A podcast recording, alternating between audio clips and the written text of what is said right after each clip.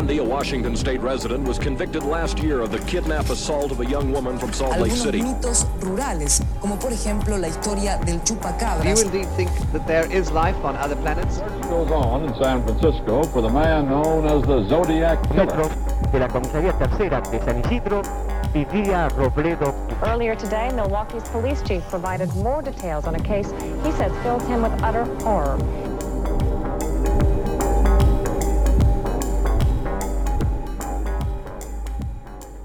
Hola, yo soy Pisandro Y yo soy Cherry. y esto es La La, Sexta Sexta Pata, Pata. versión minisodio. Picolina. Vamos si te parece de una. Como siempre, en realidad los Sí. minisodios son como tipo, Rara vez Pum. pelotudeamos al principio. a menos que tengamos que aclarar algo, tipo, bueno, Sí. nada, se nos cayó un mamut encima, lo que fuera. ok, en este caso no sería No. el caso. En el minisodio del día de hoy vamos a hablar sobre el que quizás sea el caso más emblemático de avistaje de ovnis en la República Argentina. Vamos a hablar del caso Bariloche. El año era 1995, la fecha el 31 de julio. A eso de las 20 y 20 de la noche, lo redondeé como para que quede más lindo, un avión Boeing 727 de Aerolíneas Argentinas, piloteado por el comandante Jorge Polanco, se acercaba a la ciudad de Bariloche para aterrizar.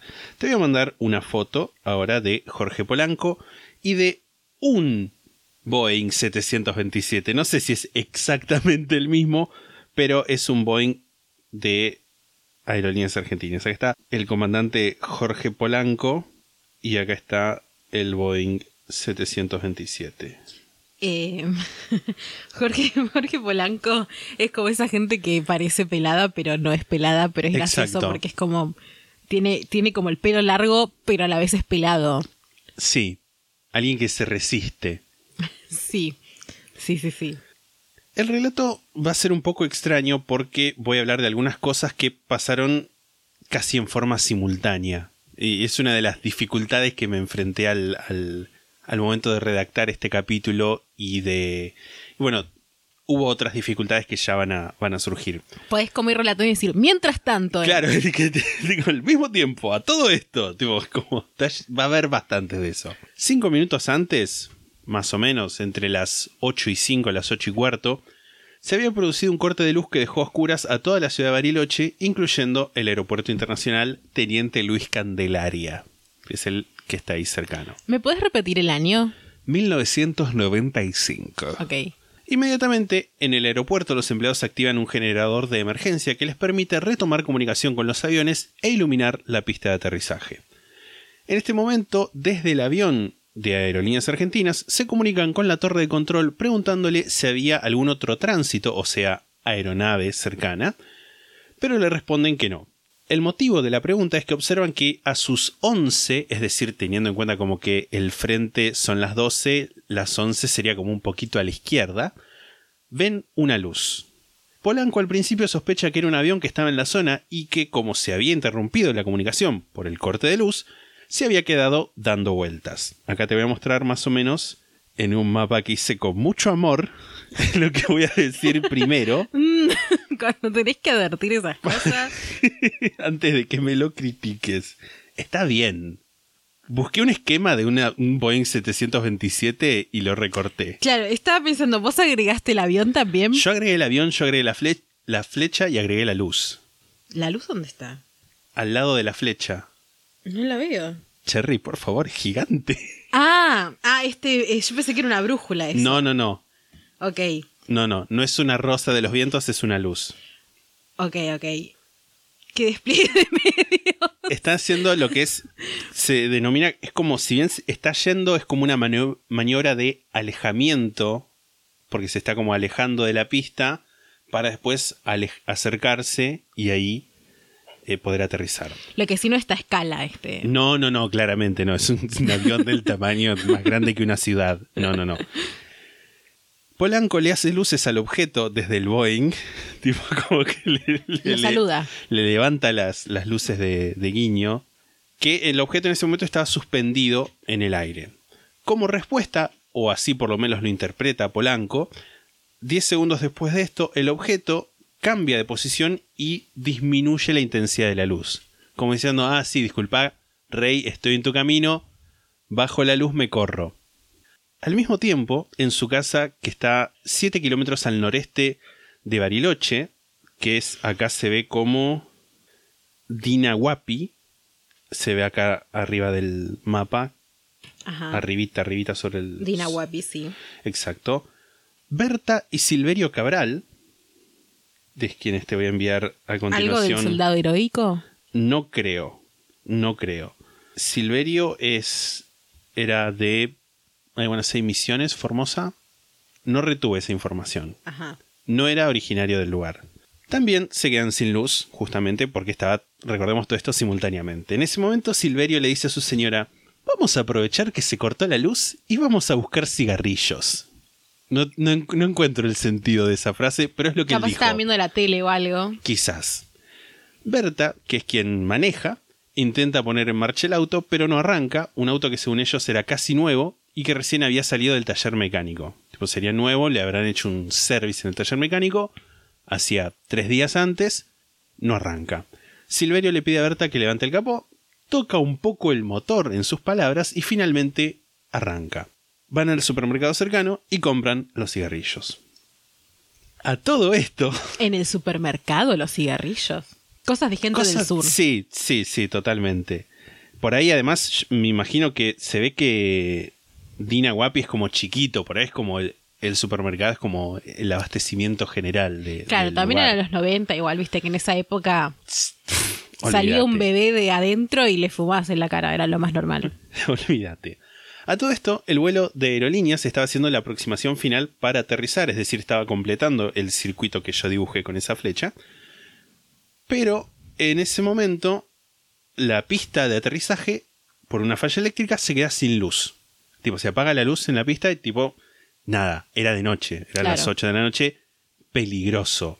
Desde la torre de control le piden a Polanco que haga una maniobra de escape para no aterrizar sin luz, es decir, en vez venía descendiendo y empieza a ganar de nuevo altitud y a alejarse.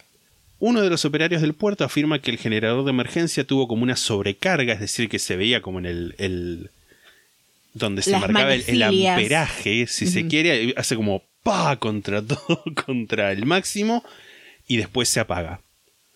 Lo cual, nada, Lógico. lleva esta falla. Cuando Berta y Silverio están volviendo, Silverio le grita que pare, cosa que no se tiene que hacer. Si, si- no estás manejando, no le grites a la otra persona, ¡Pará! Bueno, capaz, este, no sé, no se Sí, da cuenta no que sé. está por chocarse contra algo. Quizás. En mi experiencia, la gente que maneja no le gusta que le griten cosas Bueno, a mientras ver, está Lee, pero si, si la alternativa es tipo matarte contra un árbol, Puede ser. Puede ser. Igual Pero estoy de acuerdo, no hay que gritarle a la gente que está manejando. la persona que está manejando quizás va a ver el árbol. o no, no siempre. Yo creo que está bien gritarle a alguien que está manejando si es una situación extrema. Tipo, no le grites a alguien que está manejando si es para que vea una gaviota linda que justo pasó. Bueno. Le grita que pare y le señala una luz en el cielo. Ok, bueno, pero a ver, capaz flashó abducción a alguien, boludo. Puede ser. O sea, dentro de lo que estoy diciendo, la lógica está bien que la haya. Pensaron que era un avión. Berta lo describe como una luz intensa de un color naranja muy fuerte que a los costados tenía luces entre verdes y azul fuerte. El objeto, dijo Silverio, cuando lo vimos estuvo estático por unos momentos y luego se movió a una velocidad tal que nos fue imposible seguirlo por la vista. En ese momento, a 330 metros sobre el nivel del mar, estaba el avión de gendarmería matrícula GN705, que te lo voy a mandar ahora, piloteado por el comandante Juan Domingo Gaitán. ¿Qué vibras nazis que tiene este avión? Puede ser, eh, vos decís, es un avión, es estadounidense. Sí, pero no por la maquinaria en sí como por la estética. El GN705 había salido de Neuquén y tenía como primer destino Bariloche, porque iba a ser un transporte sanitario de un bebé en Bariloche que estaba muy enfermo y que había que trasladar a Aeroparque, es decir, a Capital. Gaitán, que estaba en la misma frecuencia de radio que la torre de control y que el avión de aerolíneas, escuchó todo el intercambio que hacían diciéndole, bueno, nada, subí porque no hay luz, y cuando le preguntas si hay este algún tráfico, e incluso en un momento le informa a la torre su posición para descartar que su avión era lo que veía Polanco, tipo, porque Polanco le pregunta a la torre, ¿tienen algún tráfico? Le dice, no, lo único que tenemos es un avión que está a, no sé, está como mu- mucho más al, al este de lo que estás vos, tipo como mucho.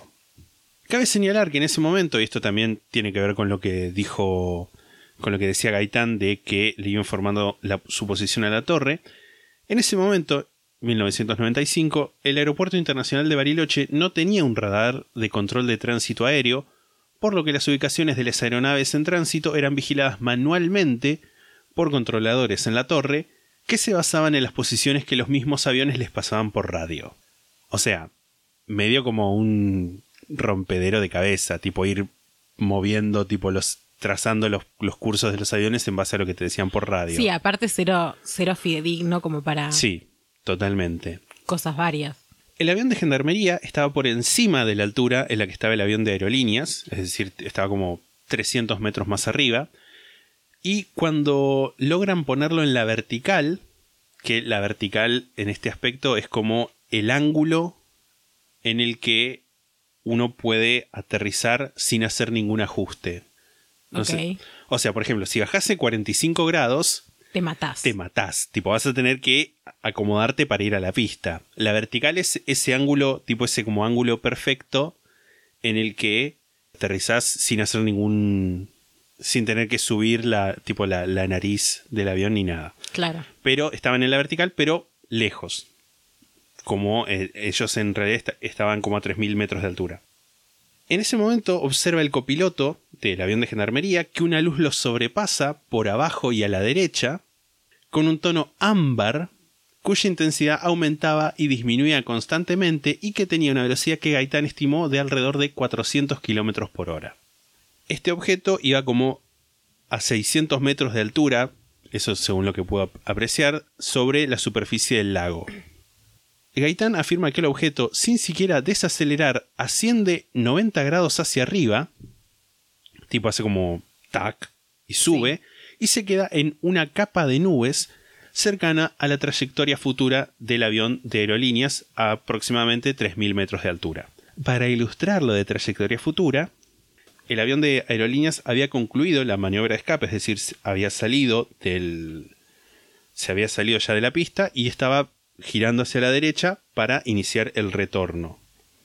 ¿Ves? En rojo está el avión de aerolíneas, en verde el, el avión de gendarmería, que ve que se queda la luz en un lugar que interceptaría al avión de aerolíneas cuando regrese. Claro.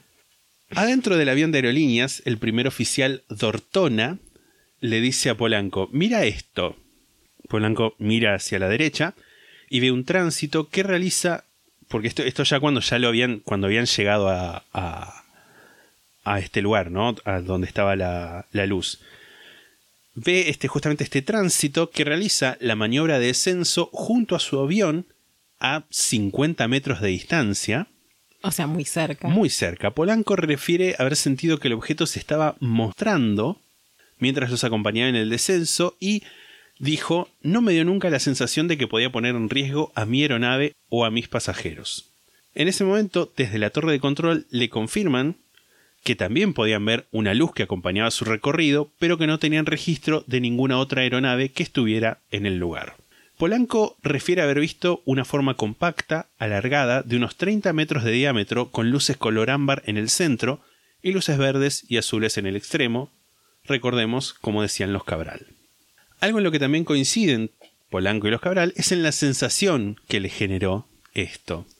Berta Cabral dijo, me trajo paz. Para mí nos vienen a decir, por favor, paren. Me dejó como sedada. Eu. Amo igual. O sea, me encanta la teoría de los aliens de vienen, vienen a advertirnos cosas. Como ya pasaron por esto que estamos pasando nosotros, así que vienen a decirnos, miren, Cálmense. córtenla un poco con lo que están haciendo. Igual medio que crípticos, ¿viste? No te dicen como qué es lo que tenés que No, cortar. no, pero pero con el tiempo lo vamos entendiendo un poco.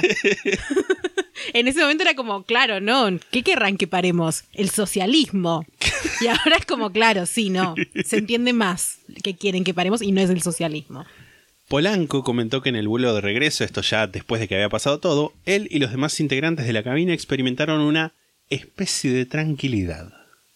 Desde el avión de gendarmería pudieron ver que la luz, después de acompañar por un momento el descenso del avión de aerolíneas, pasó por debajo del mismo y desapareció hacia el sur con rumbo al cerro Otto. Cuando aterrizó el avión y salieron todos los pasajeros, el mayor Oviedo, responsable del aeropuerto de Bariloche, subió a la cabina y le preguntó a Polanco y al resto de la tripulación si habían visto lo que ellos habían visto desde abajo. Aclaro, los pasajeros, como que nadie vio nada de los pasajeros, Polanco dice primero porque hay más luz en el cuerpo del avión, en el sentido de que por ahí la gente está con la luz de, de ¿cómo se llama? misma del avión, y que además a los costados el fuselaje mismo del avión tiene iluminación propia que por ahí hace que desde para ver afuera desde noche nada veas más la luz que del propio avión que cosas de afuera. Ajá. Nunca viajé de noche en avión, nunca viajé en avión, pero no sé, tomo su palabra. O sea, depende de la altura, me parece. Como que si estás muy alto, creo que sí sucede eso. Si ya estás más bajo, sí ves las luces de abajo. Pero a todo esto, ¿seguía cortada la luz?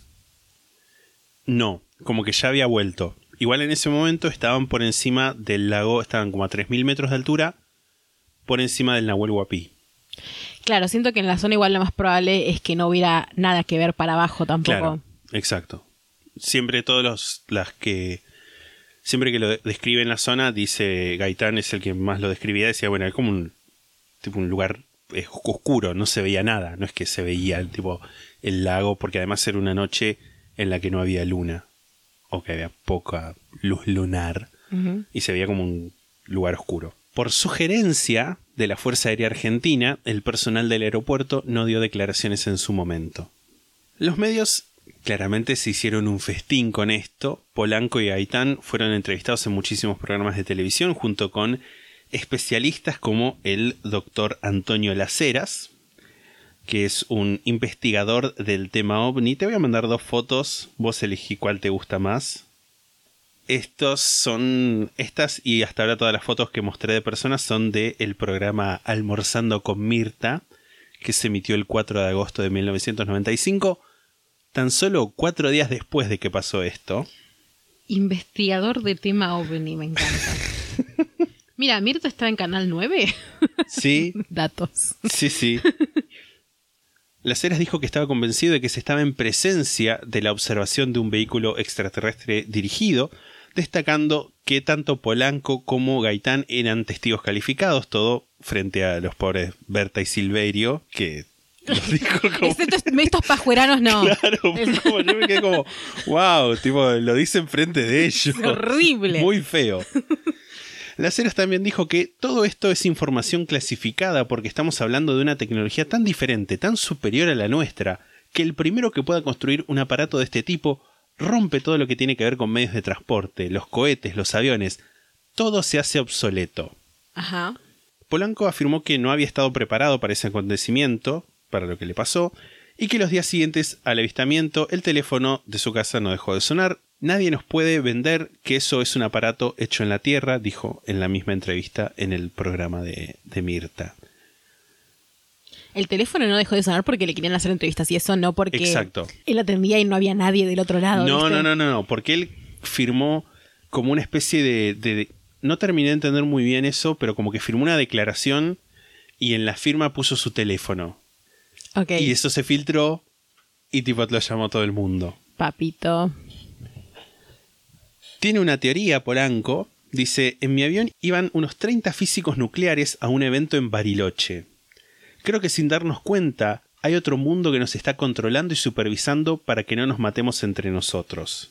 Este evento en Bariloche era un aniversario del Instituto Balseiro, para el cual también iba un periodista de la Nación que se quedó dormido en el Avión. en el avión y cuando se despierta y aterriza el avión, a la mañana siguiente lo llama su jefe para decirle, ¿y pudiste hablar con el piloto? Y el tipo ni enterado de lo que había pasado, porque literalmente se durmió cuando estaba sucediendo la noticia.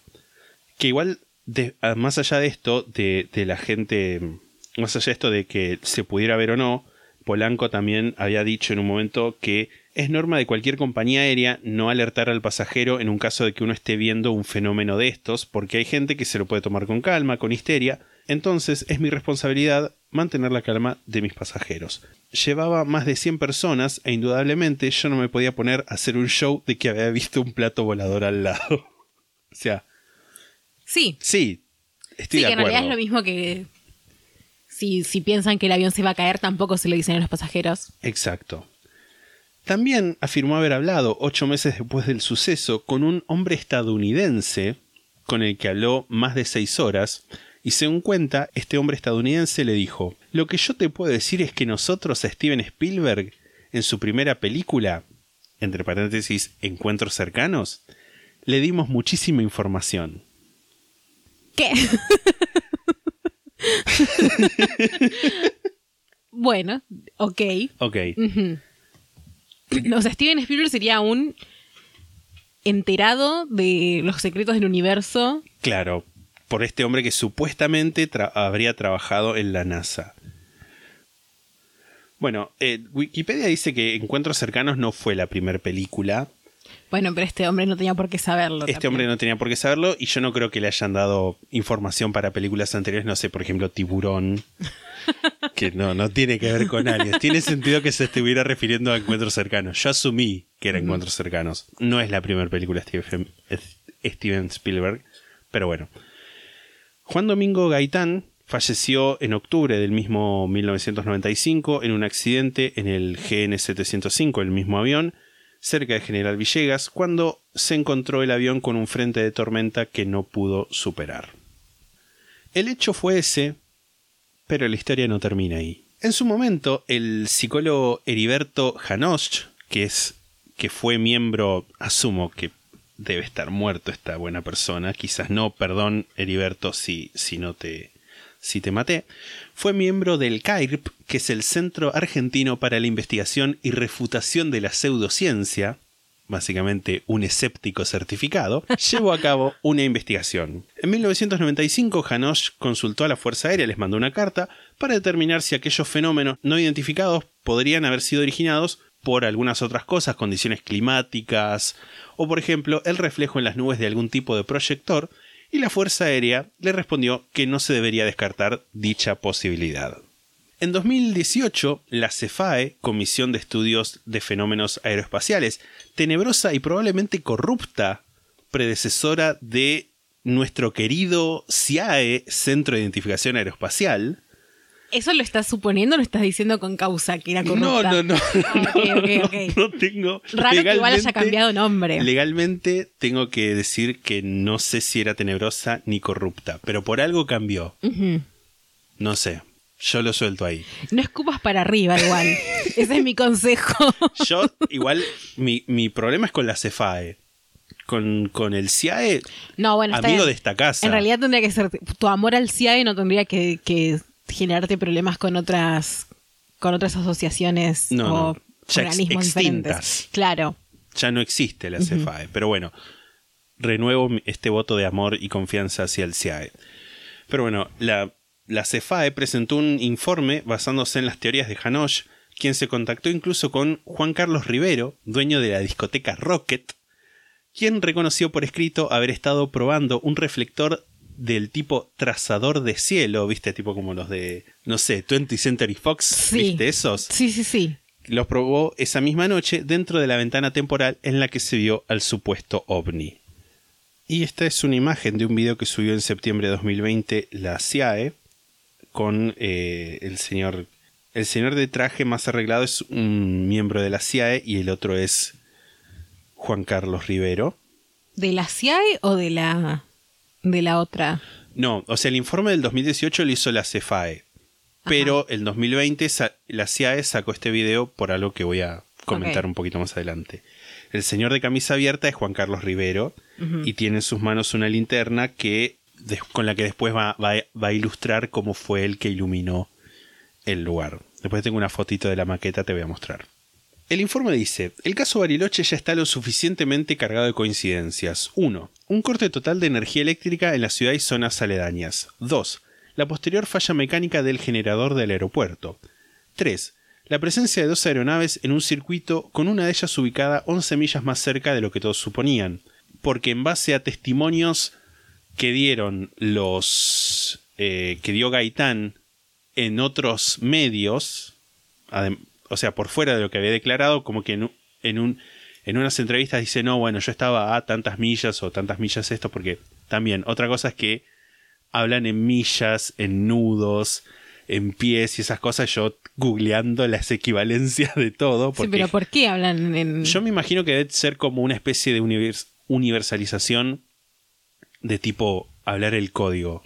Como que decir, De bueno, hablamos todos en lo mismo, del mismo modo que varios informes están con la tipo el horario de Militar. no, horario tipo eh, es UTC, Universal Standard Time o algo así, Ok, que es como el horario de, de Greenwich, tipo el claro, sí, sí, sí. pero bueno, por eso. US, US, UST, ¿no sería? Sí, exacto. Sí, OS, bueno, no importa, sí. ese horario.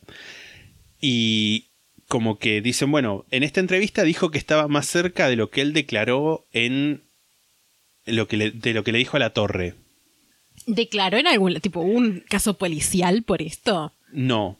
O sea, hay como unas declaraciones juradas de lo de mm, Polanco diciendo, bueno, pasó esto a tal hora, yo vi tal cosa, más o menos lo que fuimos relatando. También algo, hay algo que destacar, Polanco desde el 95 hasta tipo hasta el año pasado, su historia es como exactamente la misma, o sea, no, no te digo palabra por palabra la misma, porque eso ya sería como raro, pero es consistente, no es que cambió ni dijo cosas nuevas, ni agrega ni quita. Pero bueno, la presencia de dos aeronaves en un circuito con una de ellas ubicadas 11 millas más cerca de lo que todos suponían, que también es lo que hablábamos por eso de, de que no tenían el radar y iban haciendo como el, el mapeo desde la torre de control, Claro. que por ahí había error humano. 4. Una serie de capas de nubes estratiformes en la zona del circuito sobre la que se reflejó un potente haz de un proyector, el que a su vez 5 estaba energizado por un grupo electrógeno propio cuando la ciudad estaba a oscuras, como para pretender agregarle más coincidencias extraordinarias. O sea que era un holograma de Rocket, el ovni. Acá te voy a mandar una foto que es. eh, esto está incluido en el, en, el, en el informe de la CEFAE, que es una maqueta provista por el mismo Juan Carlos Rivero de su boliche y se, y se trazaron los haces de luz que él envió desde su. Nada, desde la puerta de su boliche. No está a escala el boliche, es más chico que eso. Igual no entiendo el trazado tampoco. ¿Cuál sería el trazado? El trazado son. Porque también lo- el, las, las dos luces, tipo estos haces que son naranja y verde, es él en un momento que probó el proyector con unos tipos, unos filtros de celofán de color. Ajá. Después se lo sacó e hizo las otras proyecciones que son en color blanco. ¿Y por qué hay una que es como un triángulo y las otras son una línea? Yo lo que tengo entendido es que la primera, la del triángulo, es como para marcar la, la, la elevación y las otras como que se supone que Ah, para leerlo es con la misma elevación pero con la otra dirección. Yo entendí eso. Como siempre, estas imágenes, instagram.com barra la sextapata podcast, twitter.com barra la sextapata, Exacto. ahí estarán. La conclusión de la CEFAE, apoyándose como siempre en el principio de la navaja de Occam, que dice que la explicación más sencilla debe ser la correcta, da por cierta la teoría de Hanosh, que afirma que todo fue producido por las pruebas que hizo Rivero con el reflector. Que encima es muy gracioso porque en el video de la CIAE, como que le dicen, no, bueno, estamos viendo para comprar un proyector para mi discoteca y decidimos probarlo. Y era como, wow, me encanta. Igual siento que también hay una cuestión de. Tendría que haberse creado una ley al respecto después de esto, como para no desperdiciar más recursos del Estado sí, en esto. totalmente. De que no se puede probar proyectores así nomás. Sí, sí, sí, totalmente. Además, incluso decían en el video, decía, bueno, puede ser que incluso Rivero, tipo, sin saberlo, porque no podía ver el avión que estaba tan alto, incluso haya iluminado el avión. Y lo que explican de ese escape hacia el sur de la luz es que cuando el, proyector tipo emite luces desde, em, Rocket. desde Rocket, tipo los hace para el, en sentido norte porque para el sur está el edificio. Y dicen, la desaparición fue simplemente que Rivero tipo dio vuelta el, Proyector. el proyector y la luz dejó de proyectarse en el cielo y se proyectó en Rocket y ahí fue cuando lo apagó.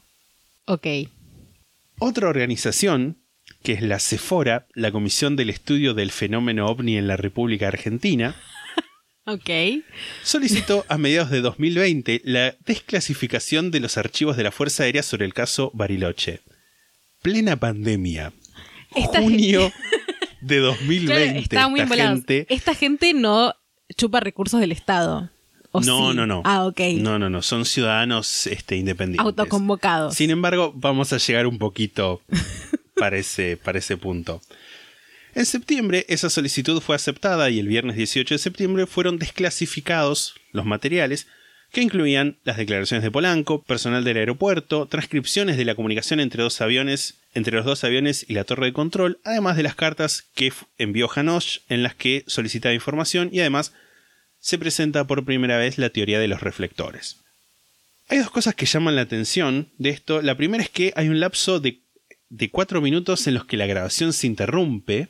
Tipo, la transcripción dice, interrupción de la grabación. La cinta siguió corriendo unos cuatro minutos sin grabar. Luego se detuvo. Que además, tipo, es el momento justo donde aparece todo ese, todo, donde supuestamente todo el, toda la luz se mueve. Claro, yo aparte te iba a preguntar, me estaba guardando esta pregunta para el final, pero bueno, me la acabas de responder. Si no estaba grabado todo esto, porque como que no se supone que hay cosas que graban en los aviones. Bueno, de hecho, y a pesar esto, lo del ángulo de entrada y lo que te voy a decir a continuación, se lo tenemos que agradecer a nuestro amigo Gastón, que sabe de aviones y me estuvo educando al respecto.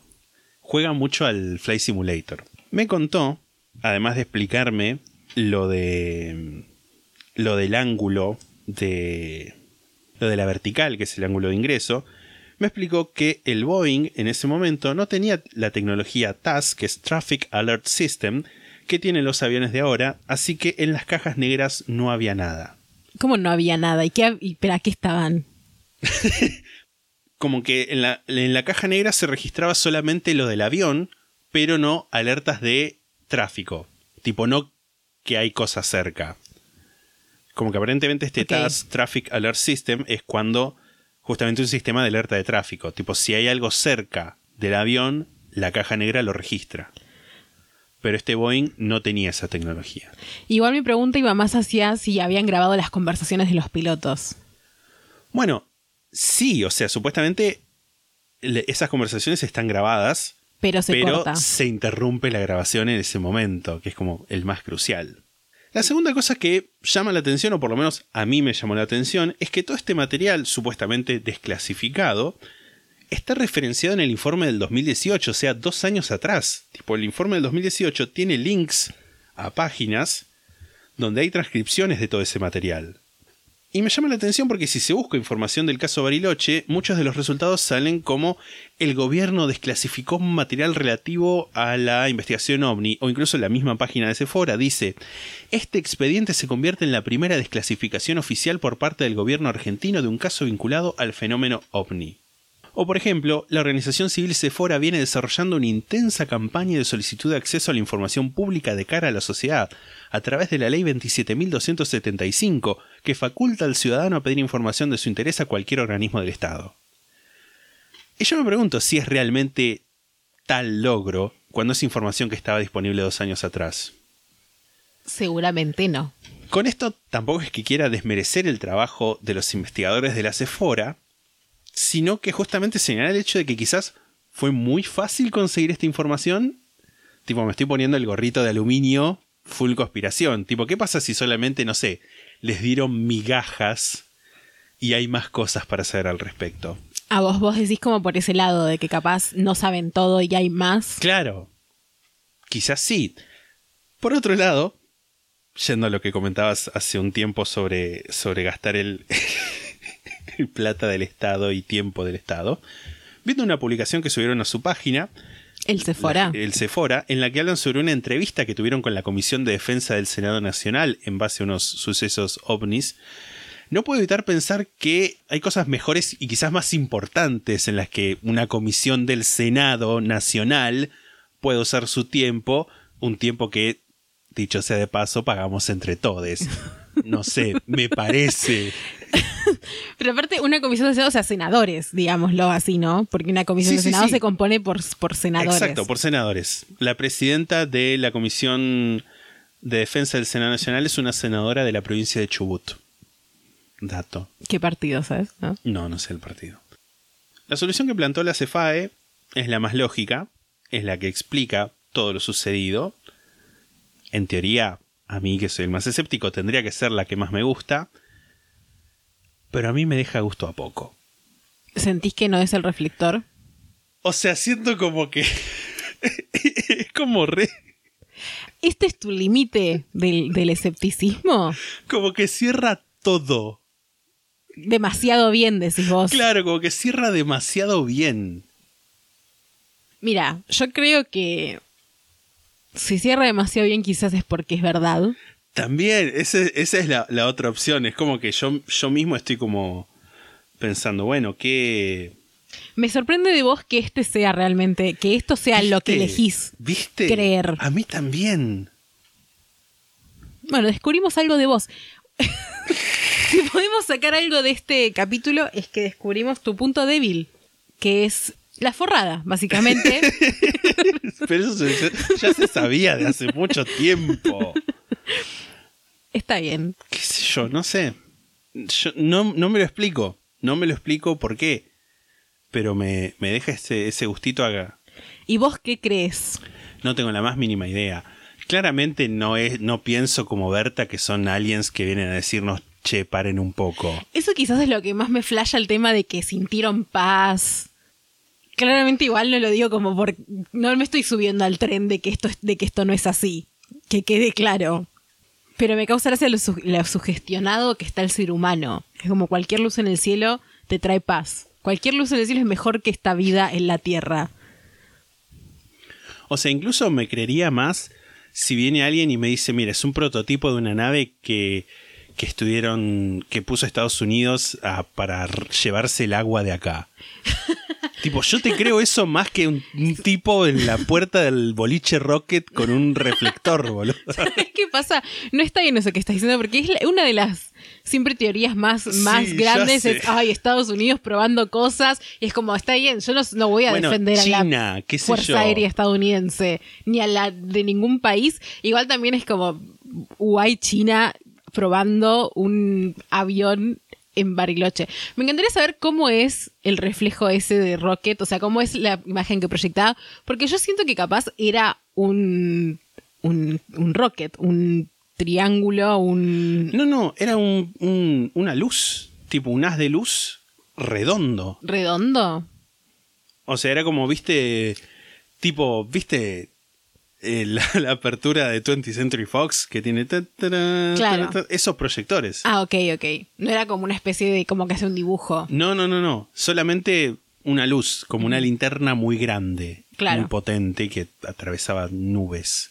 Sí, sí, sí, sí. Eh, cierra por todos lados para mí la teoría de que era un proyector. ¿Qué querés que te diga? Sí, sí, sí. Sobre todo pensando en Bariloche como la tierra de los boliches de egresados, donde Ah. seguramente hay un tipo intentando que su boliche sea el más poronga de los porongas.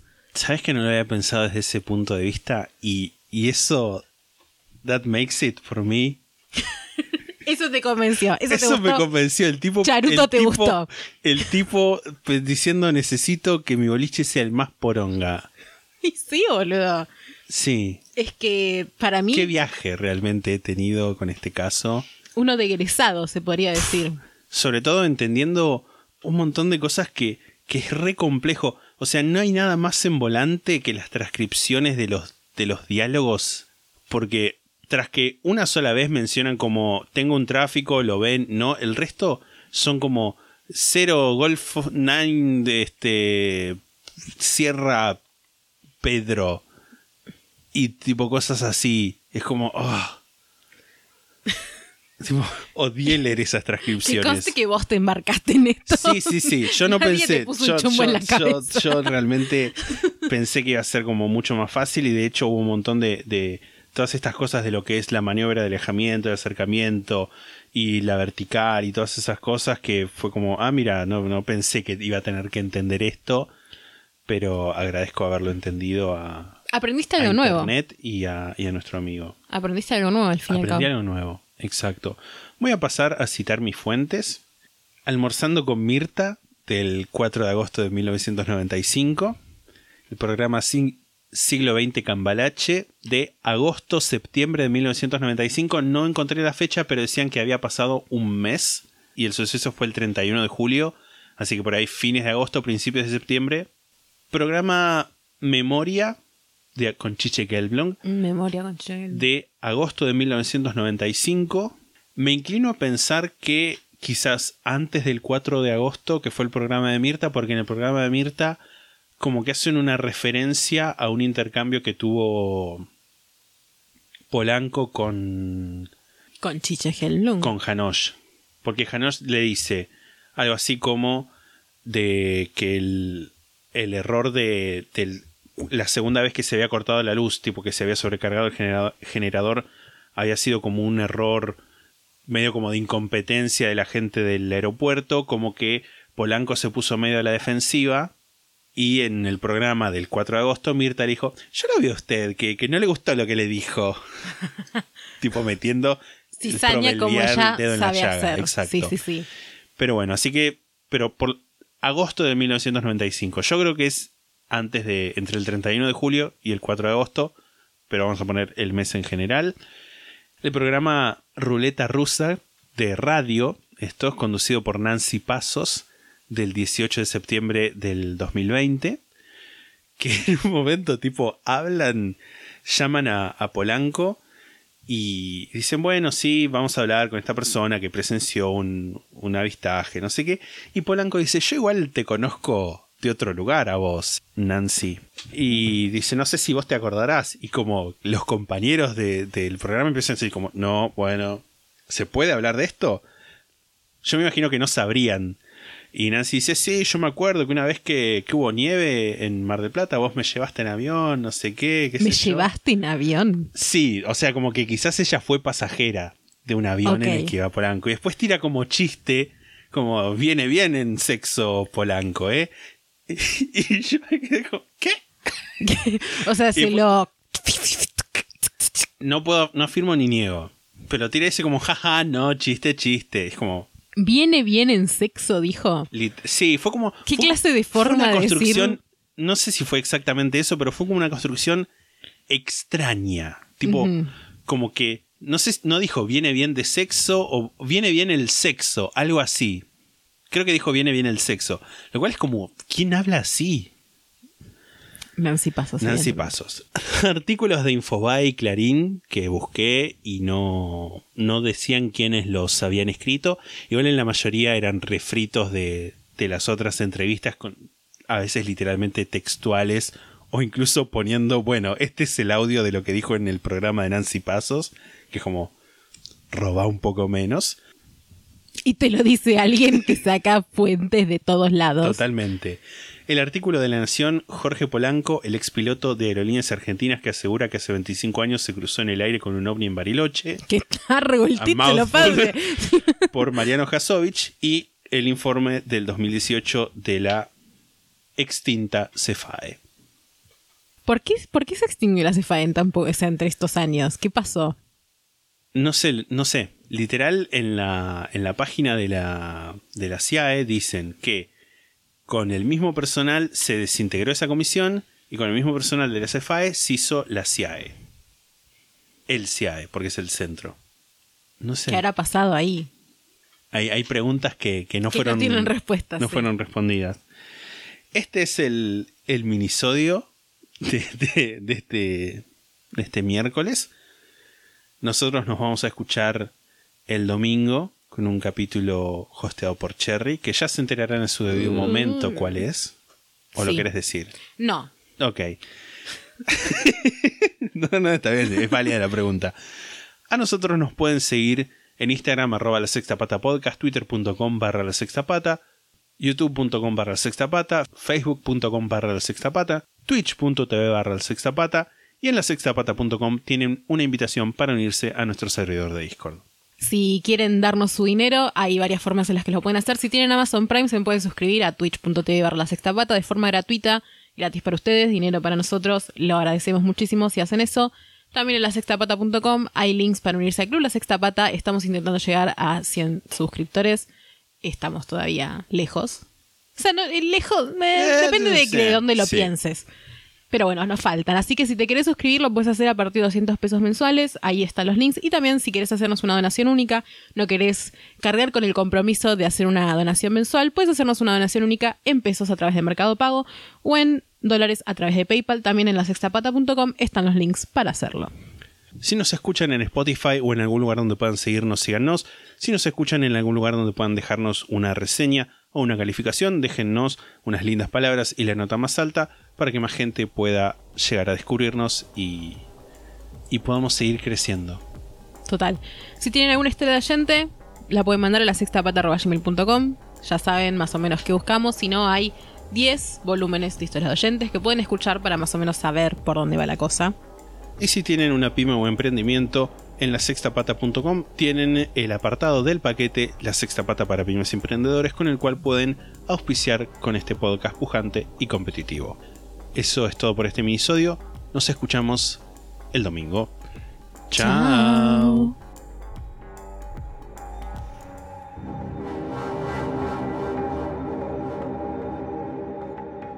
La Sexta Pata se graba en la ciudad de Mar del Plata.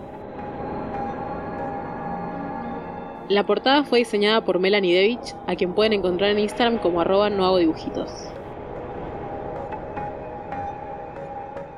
La música es The Soft Whispering Truth por Lingua Ilustra y fue editada por nosotros para la intro de este podcast.